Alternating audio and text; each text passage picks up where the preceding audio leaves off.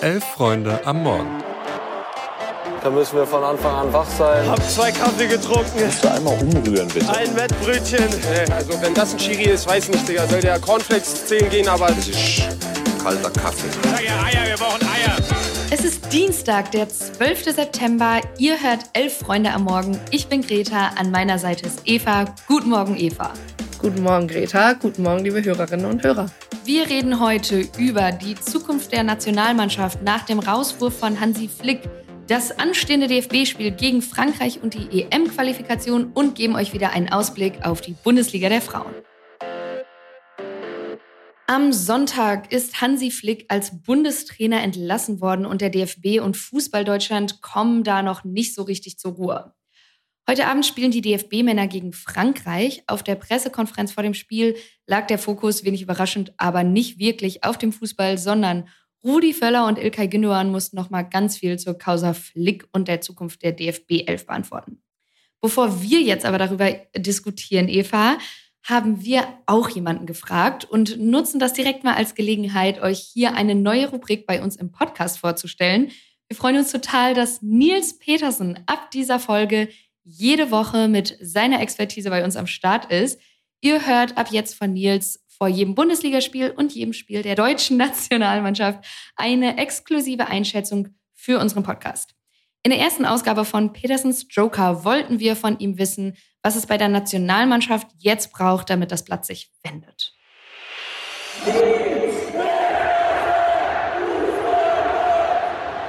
Petersens Joker.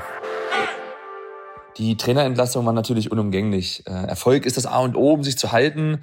Aber wenn die Basics nicht mehr stimmen, dann zieht man Reißleinen. Und für Hansi tut's mir leid, denn die Qualität ist da und jeder für sich hat auch seine Berechtigung als Nationalspieler. Aber um Teil dieser Auserwählten zu bleiben, ist das auch ein Pakt mit dem deutschen Land, nämlich alles wegzuverteidigen, mehr zu laufen als der Gegenspieler, mit aller Macht das eigene Tor verteidigen.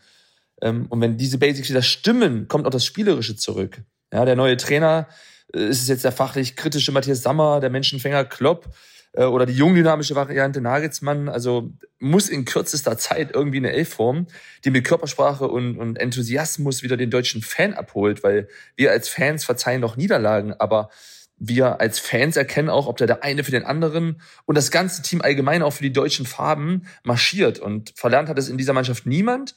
Jetzt muss es nur der Richtige rauskitzeln. Nils Petersen hat es ja gerade schon angesprochen, die Qualität im Kader ist eigentlich da, aber so einen richtigen Teamgeist gibt es nicht. Und das ist gestern auch bei der Pressekonferenz nochmal Thema gewesen. Ilkay Gündogan hat gesagt, das Ganze geht nur als Kollektiv und es gibt viele Spieler auf Weltklasse-Niveau, aber irgendwie schafft die Mannschaft es nicht, das gemeinsam auf den Platz zu kriegen. Eva, siehst du das ähnlich und vor allem wird es darum heute Abend gegen Frankreich gehen? Wird irgendwas fußballerisch wichtig oder ist das eher so Zähne zusammenbeißen und dieses Spiel hinter sich kriegen? Ja, ich glaube, wenn ich ganz ehrlich bin, dieses Spiel heute Abend würde ich fast so ein bisschen ausklammern, weil es ist einfach nicht das wegweisende Spiel für die Zukunft des DFB. Es ist eben ein, ein Spiel, was man ausklammern muss, dadurch, dass wir eben diese Konstellation Völler, Wagner Wolf haben. Darüber sprechen wir ja gleich bestimmt auch nochmal. Ich glaube aber, wenn man eben ins Langfristige guckt, und darum geht es ja, es geht darum, eine langfristige Lösung für diese DFB-11 zu finden. Und ich glaube, da ist es ganz, ganz wichtig, dass man eine Mischung findet. Also wirklich eine Mischung zwischen, ähm, wir müssen das Mentale in den Vordergrund bringen, wir müssen ähm, gucken, dass da auch einfach vom Zusammenhalt her eine Mannschaft auf dem Platz steht, die zusammen gut arbeitet, ähm, die, wo die Stimmung passt Gündogan hatte selber angesprochen, er hatte so das, also so zwischen den Zeilen konnte man bei der PK hören, das hundertprozentige Vertrauen war untereinander einfach nicht da und es brauchte es. Ich glaube, das kennt jeder von uns irgendwie aus dem Arbeitsbereich. Wenn ich meinem Kollegen, meiner Kollegin nicht zu 100 Prozent vertrauen kann, dann mache ich lieber den Job auch noch mit und dann wird es immer so ein bisschen schwierig. Ähm, für mich ist zum Beispiel sowas wie die Lösung Felix Magath, die der Dopa hier so ein bisschen herbeigeschrien hat und der sich jetzt selber auch bei äh, beim NDR ins Gespräch gebracht hat, äh, mit dem Zitat, meiner Meinung nach brauchen wir jetzt dringend jemanden, der diese völlig verunsicherte Mannschaft, die gar nicht mehr in der Lage ist, an ihr Leistungsvermögen heranzukommen, wieder zusammenfügt. Ja, aber ich glaube nicht, dass Felix Magath die richtige Person dafür ist. Ähm, ich glaube, jemand zum Zusammenfügen wäre tatsächlich jemand, und ich weiß, es klingt erstmal weird, aber äh, Xabi Alonso, ähm, der ja momentan Trainer von Bayer Leverkusen ist, so jemand könnte ich mir tatsächlich sehr gut vorstellen, weil wir erinnern uns alle ein bisschen daran, was für ein Leverkusen äh, Xabi Alonso von äh, Gerardo Seoane übernommen hat und wie schnell er das formen konnte zu einer absoluten Top-Mannschaft. Es ist utopisch, einfach allein wegen seines Vertrags und weil apparently Deutschland gefühlt die einzige Nation ist, die keine ausländischen Trainer akzeptiert ähm, in dieser Funktion als Bundestrainer. Ähm, sonst könnte ich mir in Deutschland halt so jemand wie Sammer vorstellen. Nils Petersen hat es ja auch angesprochen, den, ja, aber gleichzeitig mhm. denke ich mir auch so, ich hätte gerne eigentlich mal jemanden, der nicht so in dieser, aus diesem Karussell der ewig gleichen Gesichter des DFB kommt. Falls ihr noch nicht genug vom ganzen Thema Flick, DFB, Zukunft Nationalmannschaft habt, dann möchten wir euch unbedingt noch die Sonderfolge von Zeigler und Köster ans Herz legen. Die findet ihr wie immer auf allen Podcast-Plattformen und natürlich auch das gestrige und heutige Themenfrühstück. Wir wollen natürlich aber auch noch über das Spiel heute Abend selbst reden und über die letzten EM-Quali-Spiele für diese Woche.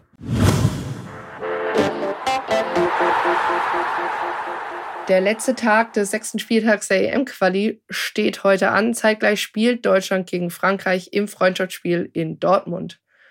Machen wir kurz nochmal beim DFB weiter. Um 21 Uhr geht es ja für Rudi Völler heute Abend zusammen mit Hannes Wolf und Sandro Wagner in Dortmund gegen Frankreich. Luis und du habt es ja gestern schon kurz angesprochen, mhm. diese Konstellation. Ähm, dabei scheint Völler Wolf nach seinen Antworten auf der PK so ein bisschen an einer zentraleren Position an der Seitenlinie zu sehen als Wagner wichtiger für uns jetzt in dem Moment als die Frage nach der Konstellation neben dem Platz ist, wird natürlich die Frage, was passiert auf dem Platz ähm, sein. Greta, ich glaube, die Rollen sind klar verteilt. Was erwartest du von diesem Spiel? Um ganz ehrlich zu sein, nichts. Ähm, das Ganze läuft für mich eher so unterm Stichwort Schadensbegrenzung. Also Frankreich ist in Topform. Das letzte Länderspiel, was die verloren haben, ist das WM-Finale gegen Argentinien super Truppe, Vize-Weltmeister und der DFB, ich meine, call it what you want, aber das würde ich eher so als Trümmerhaufen bezeichnen. Deswegen bin ich weniger auf das Spiel selbst gespannt, sondern eher ähm, zu sehen, wie die Fans reagieren. Beim letzten Spiel gegen Japan gab es ja Buhrufe und Pfiffe. Mich würde interessieren, ob das vielleicht anders ist jetzt, wo äh, wer anders an der Seitenlinie steht. Ich glaube aber auch, dass es darauf ankommen wird, ähm, wie die Mannschaft spielt. Aber ich erwarte da jetzt keine Wunderheilung oder so. Ja, und heute Abend gibt es dann ja auch noch die letzten neun Partien dieses Spieltags der EM-Quali. Das heißt, die Länderspielpause der Männer ist dann auch vorbei und es geht wieder in den Ligaspieltag und Alltag über. Bevor wir auf die anstehenden Spiele gucken, wollen wir einen ganz, ganz kurzen Blick auf die gestrigen Spiele werfen. Da hat sich unter anderem Kroatien mit einem Tor von Andrej Kramaric an die Spitze von Gruppe D geschossen und Island hält seine geringen Chancen auf eine Qualifikation nach dem Last-Minute-Sieg durch Finn Bogerson gegen Bosnien-Herzegowina hält da die Chancen hoch. Und äh, ja, Portugal hat sehr, sehr deutlich gegen Luxemburg gewonnen. Zur Übersicht, wer heute Abend unter anderem so spielt, Titelverteidiger Italien trifft auf die Ukraine, Schweden auf Österreich, Spanien auf Zypern. Greta, ich weiß nicht, wie es dir geht. Ich bin immer maßlos mit solchen Spieltagen und den ganzen Tabellenkonstellationen und Co. überfordert. Äh, gib den HörerInnen und mir doch mal ein Beispiel, bei welchem Spiel es so richtig abgehen könnte heute Abend. Ich bin da tendenziell auch immer ein bisschen überfordert, weil es gefühlt jetzt zig Qualifikationsturniere und äh, Gruppenkonstellationen gibt. Aber ich glaube, so richtig abgehen wird sowieso nicht. Österreich-Schweden wird vermutlich qualitativ eins der besseren Spiele. Die sind nämlich in ihrer Gruppe, in der Gruppe F, auf Platz 2 und 3. Das heißt, da geht es auch noch um was. Die sind dicht beisammen. Das gleiche gilt für Italien und die Ukraine. Die sind in Gruppe C auf Platz 2 und 3. Ja, und wo die Länderspielpause endet, da beginnt ja was Neues.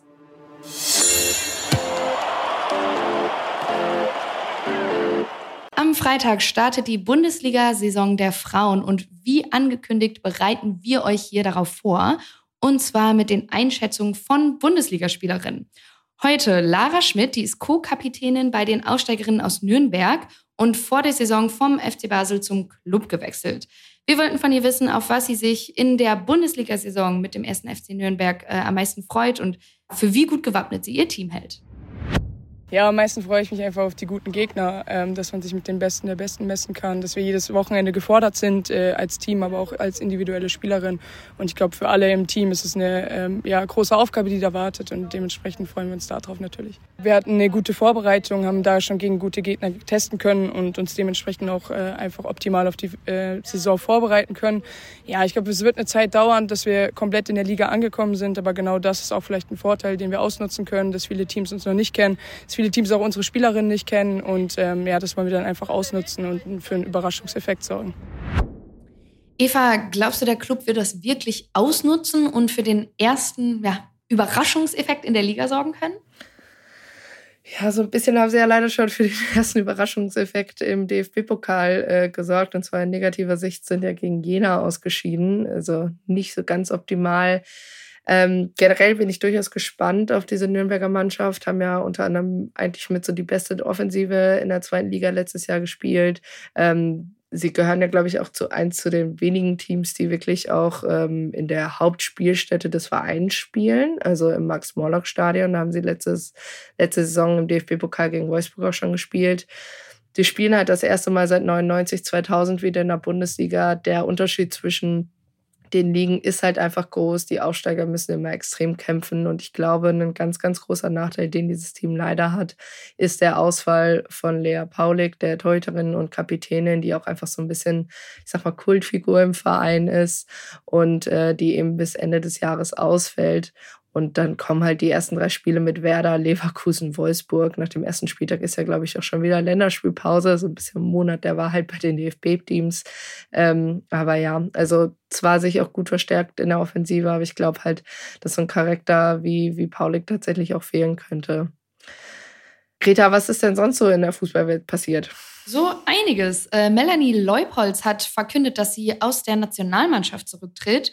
Leupolz hat 79 Länderspiele gemacht, den EM-Titel 2013 und die olympische Goldmedaille 2016 gewonnen.